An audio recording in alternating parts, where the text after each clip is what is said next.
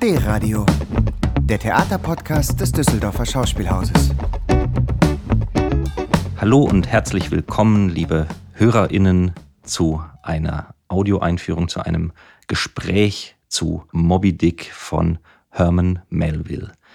Mein Name ist David Brückel, ich bin Dramaturg und zu Gast ist heute auch Robert Gerloff. Hallo David. Hallo. Ich möchte euch und Ihnen Robert Gerloff einmal kurz vorstellen, obwohl Sie ihn kennen dürften. Robert Gerloff wurde 1982 in Duisburg geboren. Er studierte zunächst einige Semester Politikwissenschaft in Bonn und Theaterwissenschaft in Bochum. Er war als Regieassistent am Düsseldorfer Schauspielhaus, am Theater Neumarkt in Zürich und am Residenztheater München engagiert. Seit einigen Jahren ist Robert Gerloff als freier Regisseur tätig und arbeitete zuletzt regelmäßig am Residenztheater in München. Inszenierungen entstanden außerdem für das Theater Neumarkt in Zürich, das Schauspiel Essen, das Staatstheater Oldenburg, das Volkstheater Wien, das Schauspiel Frankfurt. Für das Düsseldorfer Schauspielhaus inszenierte er Tartuffe von Molière, Gott von Ferdinand von Schirach, die Physiker von Dürrenmatt und nun zuletzt der Diener zweier Herren von Carlo Goldoni vor dem Schauspielhaus. Auch am jungen Schauspiel hat Robert Gerloff mehrfach inszeniert, und zwar die Kinderstücke Räuber Hotzenplotz und die Mondrakete, das doppelte Lottchen und der überaus starke Willibald. Für Jugendliche gab es die Uraufführung von Die Mitte der Welt von Andreas Steinhöfel und nun Moby Dick von Herman Melville. Herzlich willkommen, Robert. Hallo nochmal, David. Danke für die Einladung. Der Roman Moby Dick ist eines der bedeutendsten Werke der Weltliteratur, ein sehr vielschichtiger Roman. Wir erfahren zunächst einmal so ungefähr alles, was es Mitte des 19. Jahrhunderts über Wale und über den Walfang zu wissen gab. Das war eine Industrie, von der die Produktion in den USA und in Europa ungemein profitierte. Der Roman hat also zum einen, man könnte sagen, dokumentarische Züge. Der Autor Herman Melville war übrigens selber an Bord eines Walfängers unterwegs. Es gibt naturwissenschaftliche Kapitel über das Wesen des Menschen, über das Verhalten von Tieren. Es gibt philosophische Passagen und Kapitel, die von Religion und der Frage nach dem Platz des Menschen im Universum handeln. Und natürlich ist das Buch eine archaische Abenteuergeschichte ohne GPS und Strom und Smartphones und Internet. Was davon hat vor allem historischen Wert und was ist für dich heute davon von Bedeutung? Also den heutigen Aspekt, ähm, den ich oder wir ja in der Sto Stoffauswahl ganz interessant finden, ist ähm, dieses gemeinsame Leben an Bord. Man stellt sich eine Aufgabe, man geht drei Jahre auf Walfang gemeinsam, stellt sich dieser Natur, dieser, dieser, dieser Arbeit, wo es um die Existenz einfach geht. Also man muss Geld verdienen mit dieser gefährlichen, intensiven Arbeit, also diese drei Jahre und muss mit der Bordgemeinschaft einfach über so einen langen Zeitraum klarkommen. Und ähm, das wird in dem Buch sehr dezidiert beschrieben, ähm, wie die Interaktion zwischen den verschiedenen Besatzungsmitgliedern, Machtstrukturen sind, Abhängigkeiten, Verführung durch den Kapitän, äh, äh, Blockbildung, Gruppenbildung ähm, und dann aber gleichzeitig diese gemeinsame Aufgabe, sich an dem Walfang abzuarbeiten, also, einem, also der Gefahr auszusetzen. Jeden Tag kann jemand sterben, jeden Tag kann äh, geht es um das blanke Überleben mit der Motivation, ähm, Geld, Geld, Geld zu verdienen und ähm, am Ende der drei Jahre äh, ähm, wieder gesund nach Hause zu kommen und ähm, das auf kleinem Raum, wo man so abhängig ist voneinander, aber jeder auf sich, wo sich jeder auf den anderen verlassen, verlassen muss. Ähm, und es aber natürlich äh, Kämpfe und Dissensen gibt. Und das ist so, finde ich, ganz heute, kann man ganz heute, heute erzählen. Einfach eine Gemeinschaft, die über einen langen Zeitraum auf kleinem Raum zusammen ist und äh, die alltäglichen Probleme hat. Und das ist dieses, da sind die, die Mechanismen genauso, wie sie heute sind. Wenn man, ich will jetzt nicht sagen, irgendwie, ja, das ist das große Pandemie-Thema, aber das hat natürlich jeder die letzten zwei Jahre intensiv, äh, intensiv erfahren, dass man irgendwie mit denselben Menschen äh, Zeit verbringen muss auf kleinem Raum und äh, mit äh, starken Regeln, die einen da eingrenzen. Aber ich finde auch so vorpandemisch ist das einfach gruppendynamische Strukturen, wie, wie, wie erlebt man die, wie sei es im Klassenverband, sei es im Freundeskreis, sei es im, im Vereinsleben, wie, wie entstehen Abhängigkeiten, wie entstehen, wie entsteht Führung, wie entsteht Führungswechsel, ähm, was gibt's da für Mechanismen der, ja, der Überzeugung und wie, wie machen sich da Freundschaften oder wie entwickeln sich Freundschaften, wie gehen Freundschaften zu Ende, wie, ähm, wie auch so dieses so Glaubensthema, jetzt gar nicht in einem religiösen Sinne, obwohl das natürlich da auch drin steckt, aber ähm, woran glaubt man und woran hält man sich fest? Was sind die, was sind die Werte, was ist ein Wertekanon, den man teilt, der sich auch entwickelt in, über so einen langen Zeitraum und ähm, Zusammenschweißen über Extremsituationen, also Tod, Gefahr, Krankheit, Hunger, äh, Sturm, Flaute. Also das kann man, finde ich, total übertragen in ja, also jede, jede Beziehung, die man oder die ich so selber lebe.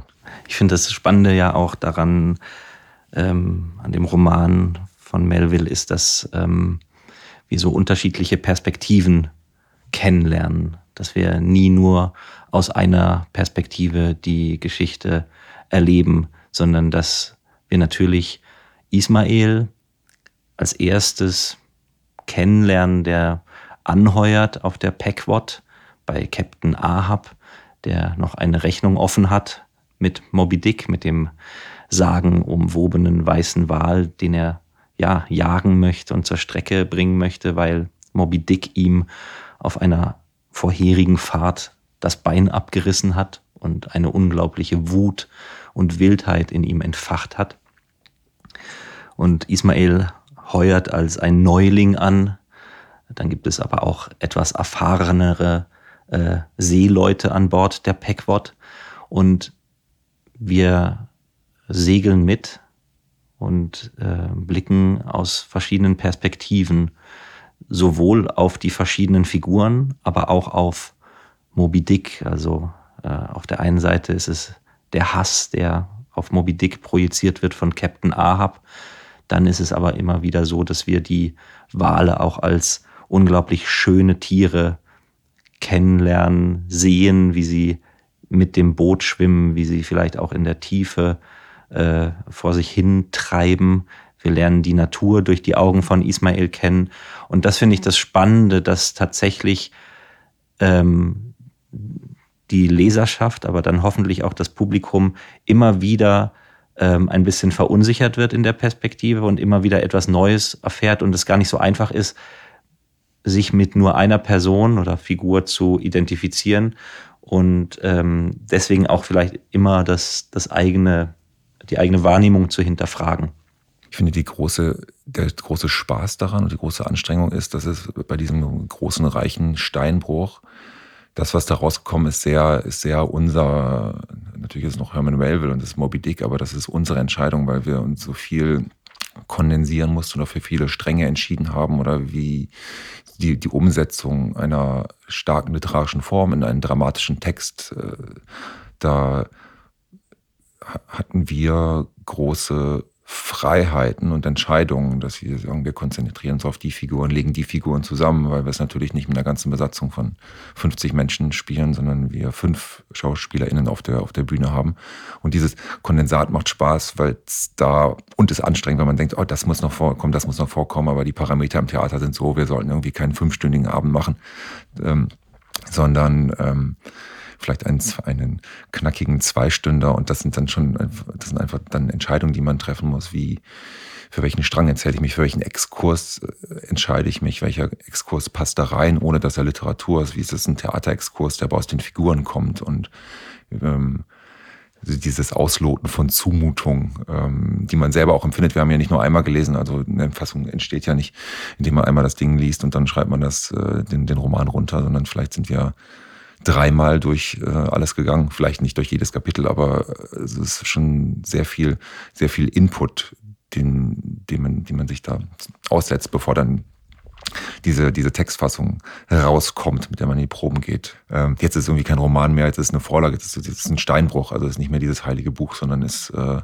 ein, äh, ja, ein Text, aus dem wir uns bedient haben. Also es in meinem geistigen Auge steht der jetzt wie so zerschnitten in meinem Bücherregal zu Hause, so auseinandergerissen und äh, Kapitel zusammengetackert. Äh, also irgendwie nicht mehr das ganze Buch. Es dauert, also kommt wahrscheinlich schon wieder, aber das ist irgendwie äh, ja gar nicht mehr als, als Buch, sondern als, ja, als Vorlage.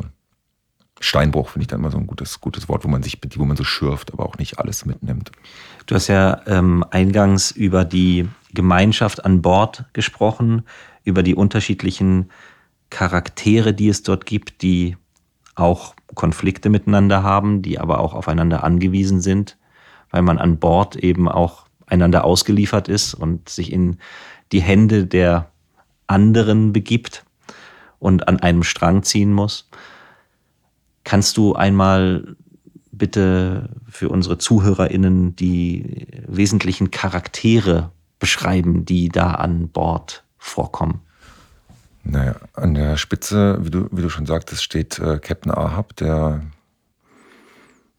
beschrieben wird eigentlich als äh, liebender, fürsorgender Vater und Ehemann, aber sich trotzdem für diese Reise entscheidet, die komplett auf die Rache an diesem Wal aus, ausrichtet. Also schon was Manisches hat, was ähm, aggressive Züge entwickelt, äh, aber gleichzeitig ein großer Verführer ist, indem wir die Mannschaft ähm, dazu bringt, ähm, diesem, diesem Wahl zu folgen und gar nicht mehr dem großen eigenen Ziel. Ich möchte, muss möglichst viele Wale erlegen, weil ich anteilig bezahlt werde an der, an der Jagd.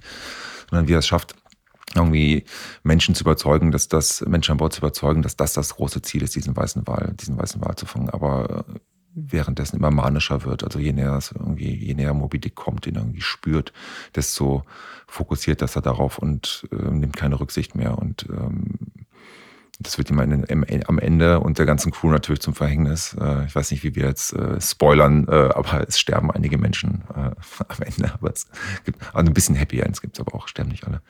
Ähm, aber er ist so, er ist so der, also er steht, er steht an der Spitze und dann würde ich als nächstes Ismail, den du auch schon anfangs erwähntest, äh, ähm, erwähnen. Äh, relativ, relativ unerfahrener Seefahrer ist mit Kauffahrern bis jetzt nur zur See gefahren und äh, macht es gar nicht nur eigentlich aus so finanziellen Gründen, sondern eigentlich aus Fernweh. Also eher so, eher so diese Abenteurerfigur, die, ähm, die von dessen Perspektive wir am meisten einnehmen, der, der der auktorialste, die auktorialste Figur ist, aus dessen äh, Perspektive die meisten, die meisten Dinge, Dinge erzählt werden, ähm, ähm, der am unschuldigsten an die ganze Sache rangeht und ähm, ähm, diese, diese Extremerfahrung des Walfangs zum ersten Mal spürt und ähm, das versucht zu verstehen und zu leben und äh, sich zu trauen. Und ähm, das ist die Figur. Dann ähm, gibt es Quiekweg, ähm, einen sehr erfahrenen Harpunier, ähm, der äh, am Anfang an Land sich mit, äh, mit Ismail, die, die, gehen zu, die freuen sich an nach ersten, nach ersten Widerständen, die sie, äh, die sie haben, weil sie aus sehr verschiedenen Kulturkreisen, äh, Kulturkreisen kommen, gehen aber zu, zusammen an Bord und ähm, ähm, er verkörpert so diesen, ja, den archaischen Harpunier, der wirklich ja, mit absoluter Erfahrung und ähm, Aberglauben ähm, diesen, diesen Beruf, diesen Beruf äh, ausübt. Dann ähm, habe ich noch so zwei Figuren an Bord, die wir, also ich konzentriere mich jetzt auf die, auf unsere, auf unsere, auf unsere Figuren, die wir. Dann gibt es noch Starbuck und Stubb, ähm, zwei Offiziere, erster, zweiter Offizier an Bord, die ähm, die so sehr unterschiedlich sind. Der besondere Starbuck, der äh, eigentlich eine, der, der eigentlich so die Opposition zu Captain Ahab am ehesten ist, der sagt so, nein, irgendwie, das geht nicht, wir müssen, wir müssen, das ist, das ist zu gefährlich. Ah, es gibt äh, das und das passiert, wir müssen anhalten, ähm, die Lecks reparieren in den Ölfässern und äh, ist da die Opposition gegenüber Ahab, lässt sich aber dann auch über, überzeugen, aber ist immer der, der, der zur Besonnenheit mahnt. Im Gegensatz zum heißspornigen Stubb, der ähm, der ähm, ähm, so der, der Motivator ist und der, sobald es auf Wahlfang geht, sobald das Wahl zu, die Wale zu sehen sind, auch irgendwie absolut, also ein bisschen in diese Ahab-Richtung, ohne dass jetzt Moby Dick ist, aber dass er irgendwie der, der, der heißspornige Motivator ähm, ähm, der Motivator ist. Und der sich auch so ein bisschen durch äh, Humor versucht, manchmal die Angst so zu vertreiben. Genau, genau ja. Das sind unsere ähm, fünf Figuren, die wir an, an Bord haben. Es gibt ja noch einen Vorlauf. Also es ist im Roman auch relativ, relativ ausführlich, bis es endlich losgeht. Also das Anheuern und die, die äh, das Aus, auf, Aufbrech, Ausbrechen aus Nantucket, Nantucket äh, wo sie, wo angeheuert das Schiff beladen wird und äh, diese ganzen finanziellen äh, Abhängigkeiten, die da an Bord oder von der Reederei herrschen, erklärt werden. Also die Figuren treten auch bei uns auch im ersten, im, im ersten Teil. Also die Schiffseigner, die, äh, die Räder, dann ähm, der Prediger, äh, der den Gottesdienst hält, bevor alle in, in, in See stechen und die Wahl, den, Walfang, den Walfang segnet. Und genau. Gibt es denn eine Passage, ähm, entweder im Roman oder auch in der Fassung, die du besonders magst? Eine Szene, ähm, das können wir hier ruhig schon mal so ein bisschen anteasern, finde ich. Wir sollten das Beste erwähnen, ähm, die du ja liebst, die du äh, ganz besonders eindrücklich findest. Ich finde schon so diese Passage, wo äh, Quiekweg äh, denkt, er stirbt und ähm, er liegt krank da nieder, es herrscht eine Flaute und ähm, er überlegt sich, wie er begraben werden möchte und oder wie er bestattet werden möchte. Also nicht begraben, und äh, lässt sie einen Sarg zimmern und ähm, beschreibt, wie er in den Tacket gesehen hat, wie, äh, wie, äh, wie Menschen im, Gra äh, im, im Sarg bestattet werden und äh, im Sarg in der See, äh, in die See gegeben werden und nicht im Segeltuch, wie das Usus war, wenn man an äh, Bord von Walfängern starb zu dieser Zeit. Und lässt dann einen Sarg, einen Sarg zimmern und ähm, entscheidet sich dann aber danach, als der Sarg fertig ist, dass er fällt noch ein, dass er was zu erledigen hat an Land, dass er irgendwie nicht ganz mit sich im Reinen ist und dann ist er wieder gesund. Und in dieser, dieser Szene liegt, finde ich sowohl im Roman als auch bei uns in der Fassung auch so ein zwischen irgendwie der Auseinandersetzung mit dem eigenen Tod, was ist danach, wie verabschiede ich mich, äh, was bleibt von mir übrig, aber auch so ein Humor, der, äh, also ich finde Moby Dick ist in vielen Passagen auch extrem bei aller Tragik und äh, brachialen Naturgewalt oder zwischenmenschlicher Gewalt ist ein absoluter humorvoller, humorvoller Umgang mit vielen Themen, also gerade mit Tod oder mit Angst. Und das, auf die Szene freue ich mich schon, die, die zu proben. Und genau, das glaube ich, ist meine Lieblingsszene. Lass uns noch ein bisschen über die nächste Etappe auf der Reise sprechen. Ähm, jetzt geht es um die Umsetzung. Natürlich beim Schreiben ähm, ist es ja auch so, dass wir in gewisser Weise schon äh, die, die Räumlichkeiten, den Raum, die Ausstattung, die Bühne äh, im Kopf haben, weil wir wissen, wie das Theater aussieht, was dort möglich sein wird, weil eine Bauprobe schon vor Monaten stattgefunden hat. Kannst du bitte mal ähm, noch ein bisschen beschreiben, mit welchen Mitteln du erzählen willst oder du und dein Team. Da ist äh, Gabriela Neubauer wieder äh, mit an Bord, die auch ähm, beim überaus starken Willibald die Bühne gemacht hat und auch bei Hotzenplotz und äh, Katja Palminia wird äh, die Kostüme äh, verantworten. Sie war auch bei Willibald äh, und beim doppelten Lottchen dabei. Also es ist auch eine ähm, verschworene Gemeinschaft. Nicht zu vergessen natürlich Imre Lichtenberger Bosoki als äh, Musiker, also ein, ein, ja, eine, hm, ein Team, das sich schon kennt. Wie erzählt ihr diesen Roman? Ähm, da würde ich so zwei Aspekte raus, ähm, rausheben. Also erstmal durch die Schauspieler mit ihren Körpern und ihrer Sprache. Also es wird relativ reduziert alles sein. Ähm, und mit viel Wasser. Also so dieses ähm, ähm, ähm, Element, dieses Element Wasser, was natürlich irgendwie, sobald sie in den See stechen, äh, der, große der große Gegenspieler ist. Also der äh, ähm, die Gefahr, die Gefahr des Meeres, äh, der Sturm, der Wal, der sich im Wasser bewegt. Und ähm, davon wird es viel auf der, viel auf der Bühne geben. Und ähm, dann ähm, ganz viel über atmosphärische, atmosphärische ähm, Situationen, die sowohl ähm, also sehr situativ sind, also diese fünf Hauptfiguren, wenn das Boot einmal in See gestichen ist, bleiben alle Figuren, bleiben alle Figuren in diesen fünf Hauptfiguren, die wir rausgestellt haben.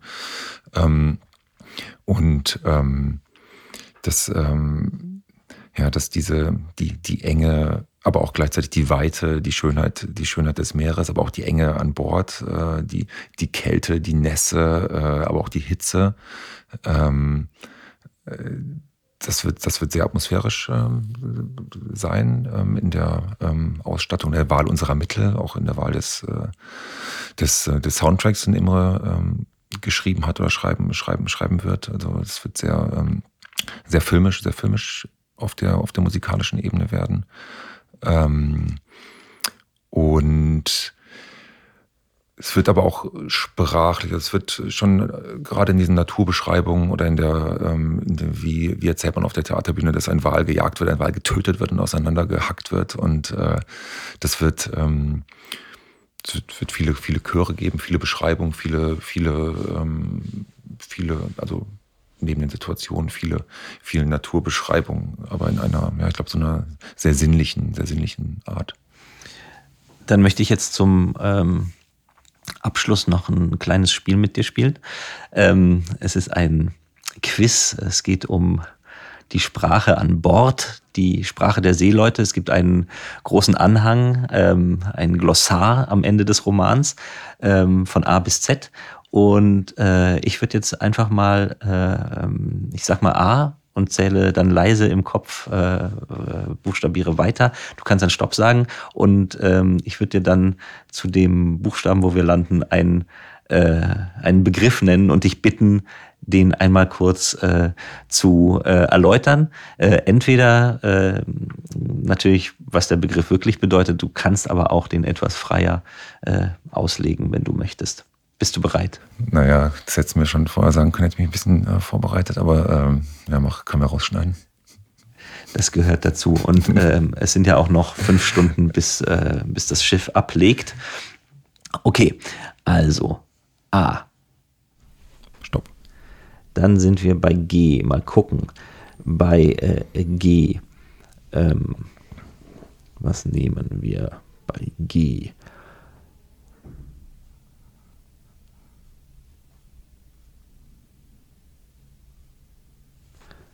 Gut, dann ähm, vielleicht Gangspiel. Oh, äh, Gangspiel ist, ähm, ja, pass auf.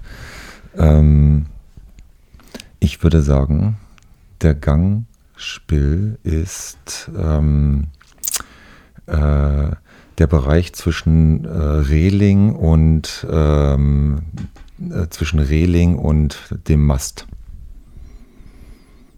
Also hier heißt es ähm, Gangspiel, äh, Verweis auf Spill, Winde, vor allem gebraucht in Verbindungen wie Ankerspiel oder Gangspiel, zu jener Zeit von Seeleuten bewegt, die um das Spill herumgingen und es vorwärts trieben. Na gut, okay. Ja, ich habe zwei Augen, aber okay, dann, dann äh, hab ich, äh, war ich gar nicht in der Nähe. Okay, komm, eins noch. Eins noch, ja. okay. A. Stopp. Dann sind wir hier angekommen bei, das ist leicht H, Heuer. Na gut, das ist, äh, ich das Geschenk. Theater, das Geschenk kommt. Gage. Okay, dann, ähm, dann würde ich einfach so eins aussuchen noch. Ja.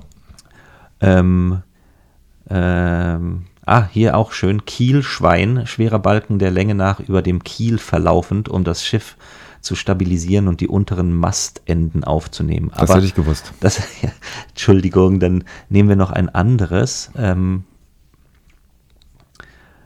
ähm, nehmen wir, ähm, wie wäre es hier mit Reeperbahn? Das passt zu deinem Wohnort. Reeperbahn, an Bord eines Schiffes, die Reeperbahn. Ja. Hm. Also ich würde dann schon sagen, das ist so der, äh, das ist neben der Offiziersmesse der Ort, wo äh, die guten äh, Partys unter den Matrosen stattfindet. Äh, das ist so ein relativ kleiner Raum. Ähm, aber äh, da gibt es so rum und äh, da werden die Feste gefeiert an Bord. Das würden wir einfach mal so stehen lassen. Ich bedanke mich ganz herzlich bei Robert Gerloff und freue mich, wenn Sie zu uns kommen. Das Stück ist für alle ab 15. Danke, David. D-Radio, der Theaterpodcast des Düsseldorfer Schauspielhauses. Im Netz unter www.dhaus.de und auf allen gängigen Streaming-Portalen.